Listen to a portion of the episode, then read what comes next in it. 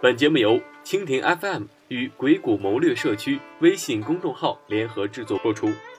鬼谷谋略社区致力于鬼谷子纵横文化的传播与探索。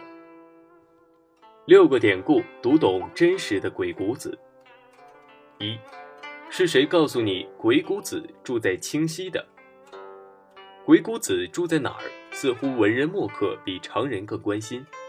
近代梁启超的。我欲清溪寻鬼谷，不谈礼乐，但谈兵。还有唐代诗人陈子昂的“吾爱鬼谷子，清溪无垢分。囊括经世道，遗身在白云。”这些佳句表达了对鬼谷兵法无限爱慕之外，还不约而同地告诉世人，鬼谷子住在清溪。然而，似乎没有人关心陈子昂和梁启超是怎么知道鬼谷子住在清溪的。清溪千余仞，中有一道士。云生梁洞间，风出窗户里。借问此何谁？云是鬼谷子。出自《游仙诗》，这是目前已知最早的描写鬼谷子住在清溪的资料了。作者名郭璞，东晋诗人，同时也是算命、八卦、风水学资深爱好者，与陶弘景的偶像葛洪大师约为同时代人。正是郭璞先生告诉我们鬼谷子住在清溪，但又是谁告诉郭璞的，就不得而知了。但至此，清溪就成了鬼谷子的家了。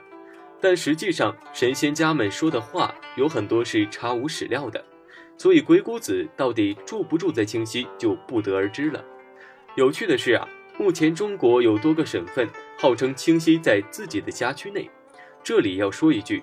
鬼谷子之所以分为内篇外篇，其实是受了道家的影响。二，鬼谷子到底叫什么名字？有人说叫王禅，有人说叫王许，有人说叫王善，有人说叫王立。总之，似乎鬼谷子铁定姓王了。为什么古代人认为鬼谷子姓王呢？其实是有典故的。在《陆易记仙》中说：“鬼谷先生者，古之真仙也。”云姓王氏，作者杜光庭是唐末的道士，可见鬼谷子姓王，在唐代也就有此传说了。还有一种说法，鬼谷子和墨家的句子一样，只是一个代号，和帮主、掌门的意思一样。这么说也不是没可能。同时，也有人说鬼谷子其实叫龟谷子。此典故处于《拾遗记》，书中云：有一先生问曰。二子何秦苦若是，而夷秦共于言论说：“子何国人？”答曰：“吾始生于山谷，是论谓龟谷子。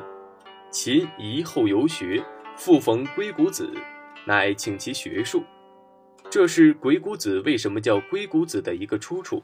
有趣的是，作者五胡十六国时期约在南北朝前面的王家，和郭璞一样，也是神仙方术家。而且还是个隐士，由此可见，鬼谷子的传说多自出于仙家方士之手。但不论如何，历史上自此有了鬼谷子也叫龟谷子的一个说法。说不定再过两千年，后人认为鬼谷子曾经在美国硅谷创业过，创立过谷歌，所以也叫龟谷子。三，鬼谷子怂恿秦始皇东渡求仙，徐福真是鬼谷子徒弟吗？但凡看过《芈月传》的朋友都知道，电视剧中有过张仪这个角色，而历史上张仪的确与芈月是同时代的，一个是秦惠文王的相国，一个是秦惠文王的嫔妃，而秦惠文王做的最牛逼的事情就是把商鞅给杀了。由此得出信息，张仪的师傅鬼谷子和秦始皇时期的鬼谷子应该不是同一个人，哪有人能活那么久的？又或者秦始皇求教鬼谷子的事件又是子虚乌有的，阿信更倾向于后者。这个传说出自于《海内十州志》，相传作者是东方朔，但《汉书·东方朔传》却并未提及。四库全书总目认为此书应成书于三国至隋朝时。《十州志》是与《山海经》一样的神话志怪小说，当然作者依然是仙家术士。然而，《琅琊榜》里的靖王妃也在这里客串了一下。靖王妃原名萧绎，即梁元帝，字号金楼子。在金楼子真戒中，秦始皇闻鬼谷先生言，因遣徐福入海，求金菜玉书，以求长生不老。此文与十州志记载几乎一模一样，所以说这段传说有可能是靖王妃的佳作。如若如此，徐福就更不可能是鬼谷子的徒弟了。四，鬼谷子会算命吗？有人问阿信：“你会算命吗？”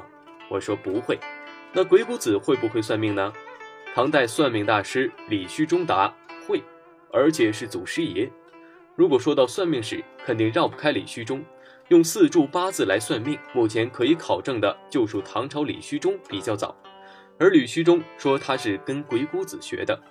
李虚中是著名的术士，唐代进士，善五行术数。名门之后，按说没必要写伪书啊。尤其这本伪书还被收录到了明代的《永乐大典》里。所谓的测八字，也就是四柱算经，就是以人的生辰年月日时来推导人的一生命运，也就是著名的李虚中命书的主要内容。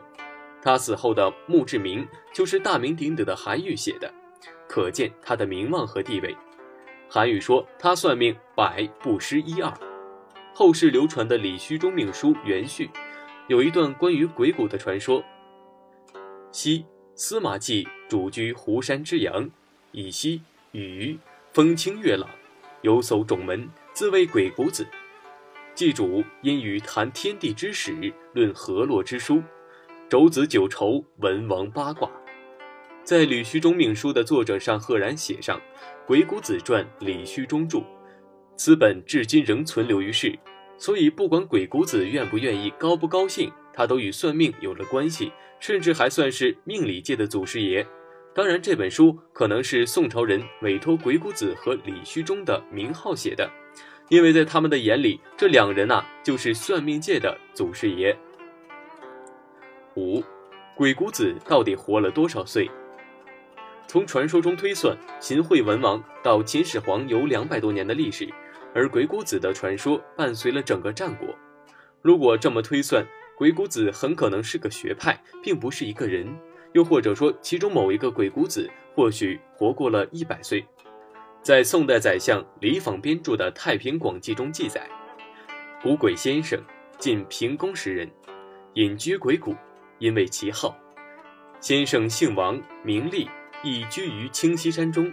苏秦、张仪。从之学纵横之术，在人间数百岁后不知所知。自此，鬼谷子的形象已经定型，与如今人们对鬼谷子的了解基本相同。也正因如此，鬼谷子的年龄至今成谜，但大多认为至少过了一百多岁。六，你知道的其实只是一个故事。鬼谷子是谁？我们回溯了几千年时光。我们发现，鬼谷子早已被古人描述成了神。经过道家术士、后世学者和志怪小说，鬼谷子已然不是真实的鬼谷子。